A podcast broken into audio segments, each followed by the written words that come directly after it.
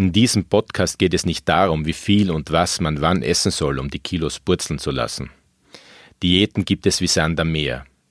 Und bei vielen übergewichtigen Menschen ändert sich auch nach der zehnten und zwanzigsten Diät nicht viel. Was aber tun, wenn wir unser Essverhalten nicht wirklich kontrollieren können? Die Suchtmediziner nennen das Craving. Und die gute Nachricht, es gibt vielfach erprobte Strategien dagegen. Mein Name ist Gerhard Schwischei und ich spreche in diesem Podcast mit Iris Zachenhofer, Psychiaterin und Neurochirurgin, über ihr Buch Abnehmen für hoffnungslose Fälle.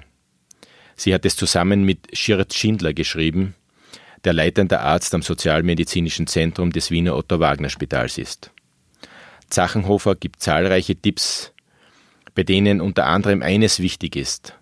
Man darf sich zu nichts zwingen. Meine Gesundheit. Ein Podcast der Salzburger Nachrichten.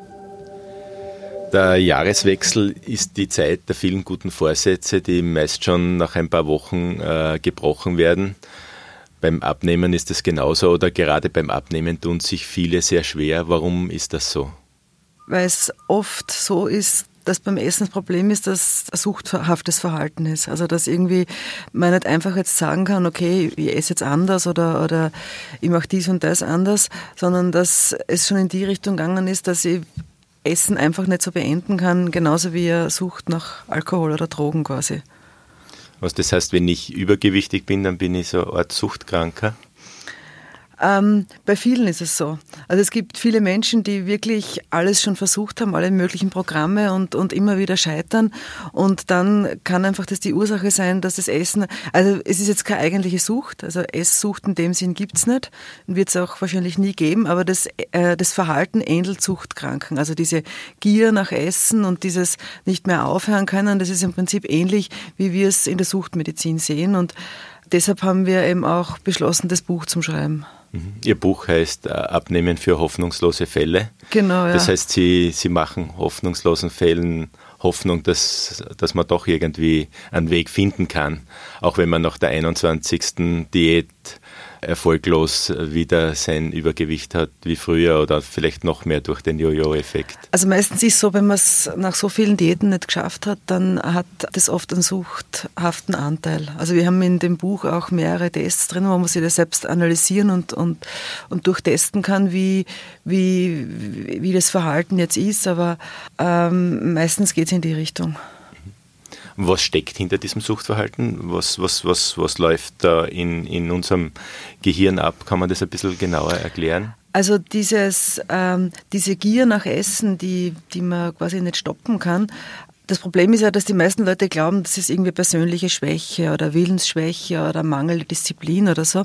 Aber äh, das hat einen medizinischen Namen und nennt sich Craving, also diese, diese Gier nach Drogen oder nach Essen quasi und lasst sie eben mit der Sucht vergleichen. Und ähm, das kann zum Beispiel eben dadurch entstehen, dass wir äh, immer wieder Nahrungsmittel essen, die äh, absichtlich von der Lebensmittelindustrie so produziert worden sind, dass die einen suchthaften Charakter haben. Also zum Beispiel natürliche Lebensmittel lösen jetzt kein suchthaftes Verhalten aus, aber, aber Lebensmittel, die jetzt industriell sehr stark bearbeitet worden sind, sind ja genauso konstruiert worden, um im Gehirn quasi jetzt äh, Sucht auszulösen. Also es, da gibt es zum Beispiel auch Tierversuche, wo man ähm, Ratten äh, Oreo-Kekse oder Zucker gegeben hat und, und, und im Vergleich zu Kokain und Heroin und die wählen dann immer den Zucker, also weil, weil im Gehirn das im Prinzip das gleiche auslöst wie, äh, wie die Drogen. Das heißt, äh, industriell gefertigte Nahrungsmittel sind sehr oft mit Zucker versetzt. Das, was, was sind noch Substanzen, die offensichtlich besonders stark auf, unser, auf unsere Rezeptoren im Gehirn wirken, die dann den Essreflex auslösen? Also Zucker eben oder bestimmte Fette, diese ganzen gehärteten Fette, was, was in äh, Kuchen oder so drinnen sind. Und dann sind äh, industrielle Nahrungsmittel auch äh, meistens so gemacht, dass die besonders wenig Flüssigkeit enthalten und besonders wenig Ballaststoffe, um eben jetzt äh, noch mehr diesen intensiven äh, Suchteffekt auszulösen.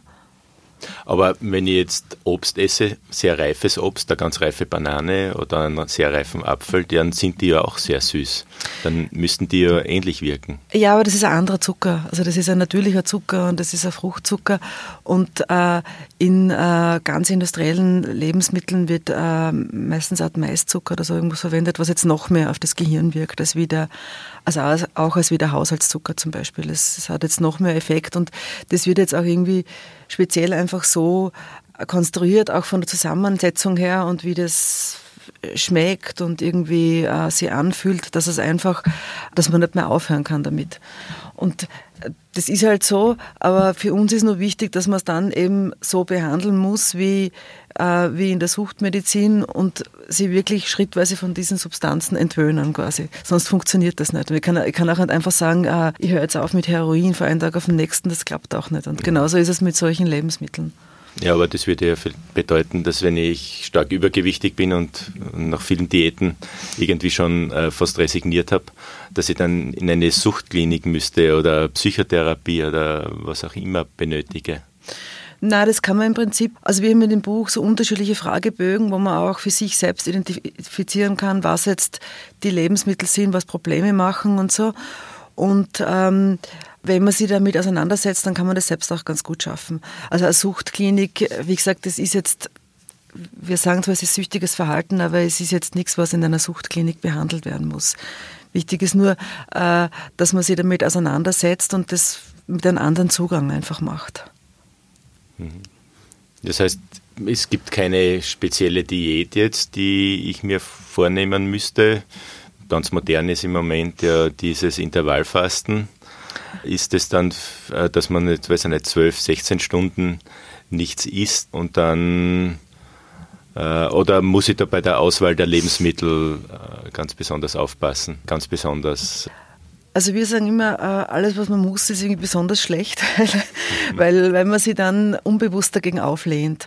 Also wichtig ist eben vor allem, ähm, dass wir versuchen, ähm, also egal welche, welche Umstellung man jetzt macht und welche Lebensmittel man jetzt isst oder welches, äh, welches Essensprogramm man macht, man soll es irgendwie positiv für sich selbst als positiv empfinden weil wenn man das Gefühl hat, äh, jemand verordnet einem was oder empfiehlt einem was oder gibt einem Ratschläge, dann, ähm, dann geht es meistens ins Gegenteil. Also in der Psychologie heißt das quasi reaktantes Verhalten. Das heißt, wir lehnen uns unbewusst auf. Wenn jetzt immer, und das ist ja auch das Problem, dass wir eigentlich dass wir eigentlich schon dauerbeschallt sind mit diesen ständigen die Leute wissen im Prinzip eh, was sie, was sie machen sollen oder machen können oder was gut wäre.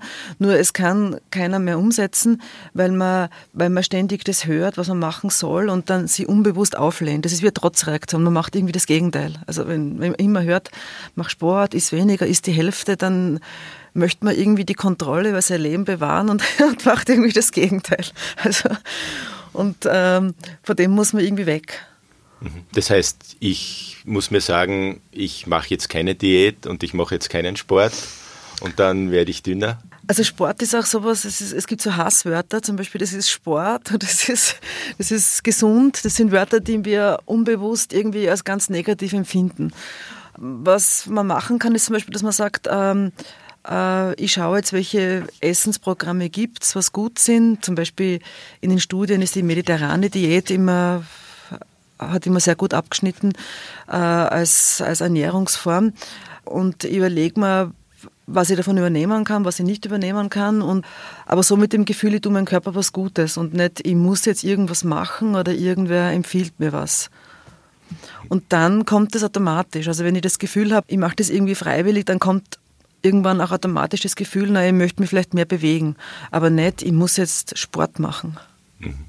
Ja, aber oft entsteht ja auch ein falsches Essverhalten, dass man nach einem stressigen Tag oder äh, nach einem aufregenden Tag äh, sich quasi mit Essen belohnt und da hat jeder irgendwie seine Riten, entweder sind es äh, halt irgendwelche Chips äh, oder Süßigkeiten mhm. oder ist es Alkohol. Also wenn ich, wenn ich diese, diese, diese Mechanismen beibehalte, dann werde ich ja nicht viel ändern können, oder? Das stimmt, ja. Also wir haben äh, bei diesem Craving, was ich vorher gesagt habe, haben wir zwei Formen unterschieden. Das eine ist eben das chemische Craving, also nach diesen Substanzen, nach diesen künstlichen Nahrungsmitteln quasi. Und dann gibt es auch das emotionale Craving. Das ist einfach, äh, ich möchte mich belohnen durch Essen und ich möchte irgendwie die ähm, schlechte Emotionen äh, regulieren. Das geht, das geht halt sehr schnell durch Essen, weil Essen jetzt irgendwie beruhigend ist.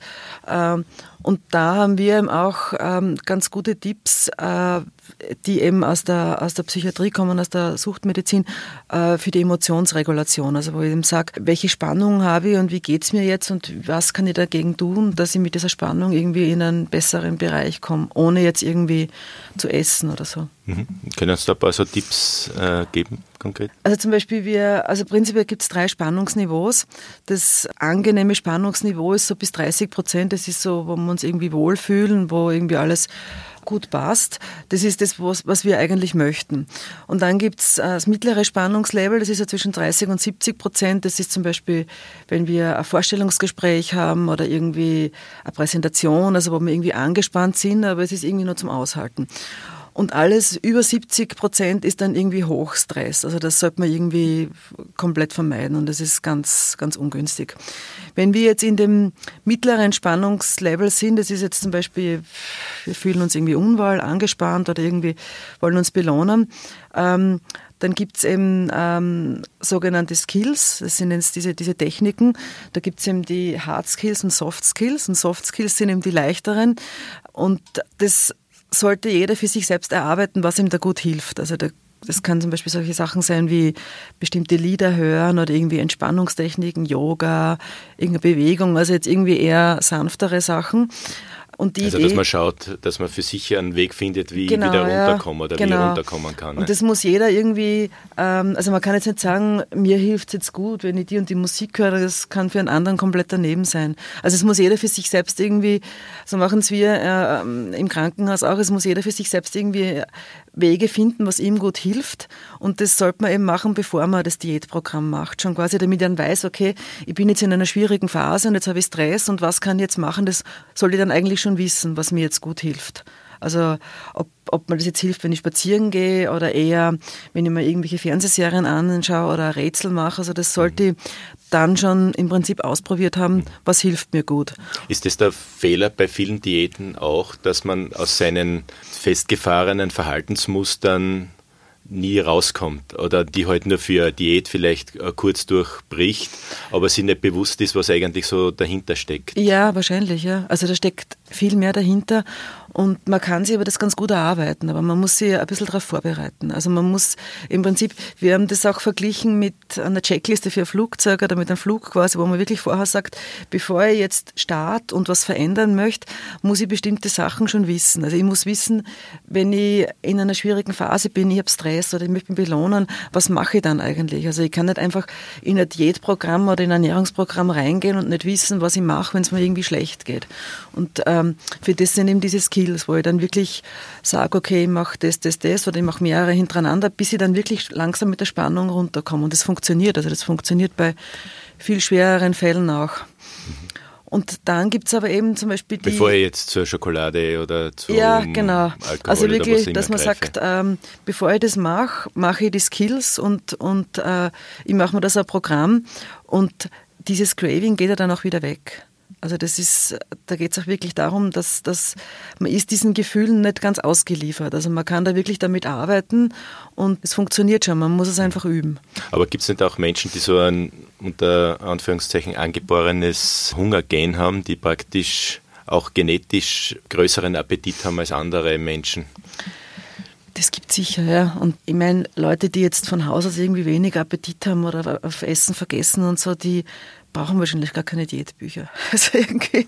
Und dann ist halt auch einfach so, dass wir durch unsere Lebensweise, durch viel Stress uns halt dann eher in das reinkommen, dass wir halt in Emotionen sind, die man dann durch Essen irgendwie gut, gut regulieren kann. Und dann gibt es eben auch Phasen, in denen man wirklich ganz angespannt ist, wo man dann eben quasi in dem Bereich über 70 Prozent ist, wo dann diese Soft Skills nicht mehr ausreichen, wo man dann wirklich sagt, da muss man jetzt irgendwie ganz drastische Maßnahmen machen, wie es wir eben bei den bei den unseren Patienten auch äh, empfehlen, damit man dann wirklich auf ein ähm, geringeres Spannungslevel kommt. Also quasi man muss sich auf irgendeine Art Schmerzen zufügen und das ist aber noch besser, als wie man dann Rückfall quasi.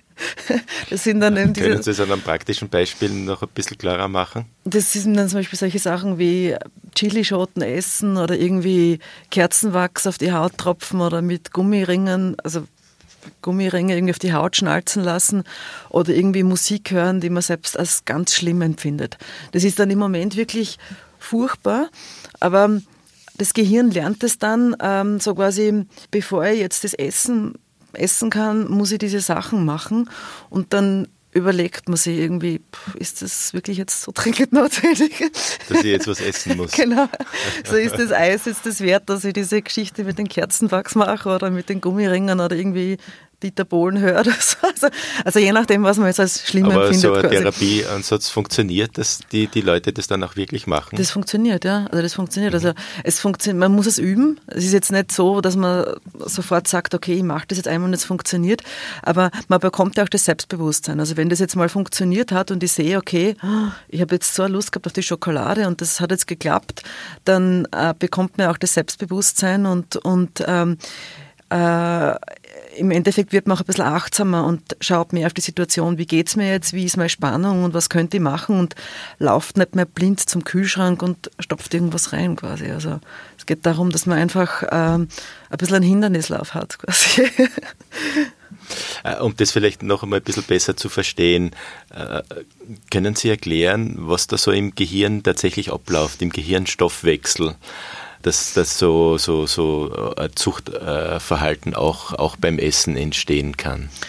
Also dieses, diesen Bereich im Gehirn, dieser süchtige Anteil von uns, das spielt sich quasi im Belohnungssystem ab. Und wir beschreiben das den Patienten auch immer als Suchtteufelchen. Das ist quasi ein Anteil von uns, der mit unserer normalen Persönlichkeit jetzt gar nicht viel zu tun hat, sondern das ist ein selbstständiger Anteil der dann irgendwie eigenständig handelt und uns äh, versucht, irgendwie Sachen zum Einreden, dass die, dass die gut für uns sind, was aber gar nicht stimmt. Also diese Stimme vom Suchtteufelchen, äh, also eben vom, vom Suchtzentrum im Gehirn, sagt dann quasi so Sachen wie, naja, heute kannst du das eh noch essen, fangst halt morgen erst mit deiner Diät an oder oder die Nüsse in der Schokolade sind eh gesund, das ist irgendwie gut fürs Gehirn oder jetzt hast du schon angefangen, jetzt isst gleich alles auf, morgen kannst du dann eh wieder dein Diätprogramm machen. Und wichtig ist aber eben, dass man wirklich identifiziert, das ist die Stimme von, von dem Suchtzentrum in meinem Gehirn und, und vom Suchtteufelchen und das hat mit mir jetzt gar nichts zu tun. Damit fällt es einem auch leichter, nicht sofort einzusteigen auf dieses, äh, auf diese verlockenden Angebote quasi. Also ähm, wir haben im Buch auch wirklich so Listen, wo man dann die eigenen Gedanken aufschreiben sollen. Also wirklich, sobald diese Gedanken kommen, aufschreiben und damit hat man es dann schon identifiziert quasi und kann dann damit arbeiten. Mhm. Und das ist eben ganz wichtig, dass, ähm, dass die Menschen wissen, dass das jetzt nicht wirklich äh, eine Persönlichkeitsschwäche ist oder irgendwie äh, äh, mangelnde Disziplin oder, oder alles Mögliche, was halt Übergewichtigen quasi vorgeworfen wird und da irgendwie willensschwach oder alles, was irgendwie negativ ist, sondern dass es einfach ähm, ein Produkt ist äh, von einem Anteil im Gehirn, der mit meiner Persönlichkeit gar nicht so viel zu tun hat. Im Endeffekt gibt es eine Diät, die tatsächlich funktioniert oder gibt es keine Diät, wenn ich diese psychologischen Hintergründe äh, nicht reflektiere und mit einbeziehe, die, mir, die mich irgendwie ans Ziel bringt? Prinzipiell ist es so, bei den meisten Programmen, die funktionieren, sind einfach mehrere Faktoren, die was mitspielen und je mehr Sachen man einbezieht, umso besser. Also wenn ich jetzt zum Beispiel sage, es gibt mehrere Sachen, es gibt die mediterrane Diät, es gibt diese nordische Diät, äh, es gibt äh, das Intervallfasten, das funktioniert im Prinzip alles und meistens ist es so, je mehr man davon nimmt, umso besser. Also wenn ich jetzt sage, ich habe ein bestimmtes Ernährungsprogramm und mache vielleicht zusätzlich noch einen Tag in der Woche Intervallfasten oder, oder zwei Tage. Das ist ja im Prinzip jetzt auch vom Gesundheitlichen jetzt recht gut. Also je mehr, das ist so wie wenn ich, äh, wenn ein Kind Lego spielt und man hat unterschiedliche Bausteine, man nimmt von jeder Farbe was, dann baut man den Turm schneller, als wenn ich immer nur gelb nehme oder immer nur blau. Also je mehr unterschiedliche Elemente ich jetzt irgendwie einbaue, wenn ich vier oder fünf Farben nehme und ich baue alles, dann komme ich schneller weiter, als wenn ich sage, na, pff, ich mache nur das quasi. Und genauso ist es mit, mit unterschiedlichen Sachen, mit mehr Schlaf, mit Bewegung und so. Also je mehr man davon irgendwie einbaut, umso besser. Aber man soll sich nie zu irgendwas zwingen. Also im Prinzip, äh, wenn man mal anfängt mit einem und uns jetzt keinen Stress macht, dann kommt das andere von selbst. Also wir haben bei uns im Krankenhaus auch immer wieder Patienten, die wenn sie quasi abstinent werden und den Entzug schaffen, die fangen ganz von selbst an, dass die fangen an zum Radl fahren und bewegen sie und entwickeln einfach ein neues Körpergefühl. Also wir, wir müssen das niemandem sagen, das kommt von selbst. Mhm. Und, und, ähm, ich meine, das einfachste Rezept wäre ja zu sagen, ich nehme ab, wenn ich weniger Kalorien zu mir nehme, als ich, als ich verbrauche. Ne? Ja. Und da gehört halt Bewegung und so weiter dazu, ja. nicht? Aber das, aber das jeder. ist halt eine einfache Formel, aber wie die umsetzen, das ist dann natürlich schon wieder schwierig. Ne? Ja, also das ist, ich glaube, äh, die Leute wissen das alles und die wissen noch viel mehr. Es ist ja, wir, wir, wir kommen ja gar nicht aus. Überall liest und hört man, was man alles machen kann. Also ich glaube, das weiß im Prinzip jeder.